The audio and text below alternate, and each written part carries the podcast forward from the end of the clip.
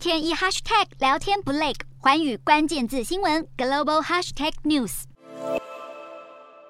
拥有英美两国国籍的印度裔作家鲁西迪，十二日在纽约演说时遇刺，身中十五刀。不过经送医抢救后，鲁西迪的经纪人已经在当地时间十四日表示，鲁西迪病情有所好转，不仅可以说话，而且呼吸器也已经摘除。不过由于刀势严重，还会需要很长时间才能康复。对此，纽约州州长侯可也发表声明声援鲁西迪。鲁西迪因为出版小说《魔鬼诗篇》而被穆斯林认为是在污蔑伊斯兰先知，于是，在一九八九年被当时的伊朗政府下达追杀令。因此，这一次的刺杀未遂事件，势必也让伊朗历年来的统治者成为舆论剑拔。大批维权人士与反对派人士要求伊朗统治者对此事负起责任。虽然从一九八九年到现在，伊朗已经换过好几任领袖，还有改革派官员在一九九八年改朝换代时承诺不会再追杀鲁西迪，但鲁西迪这些年来还是不断面临死死亡威胁。有维权人士坚称，伊朗国内某个基金会甚至为了夺取鲁西迪性命，悬赏超过三百万美元的奖金。而受这一场争议事件波及的，还有在网络上声援鲁西迪的《哈利波特》作者 J.K. 罗琳。有网友在 J.K. 罗琳的留言下回应：“你会是下一个。”而根据调查，这名网友还曾经称赞过攻击鲁西迪的凶手是一位革命性的什叶派战士。因此，苏格兰警方在十四日表示，已经展开对 J.K. 罗琳网络死亡威胁的调查。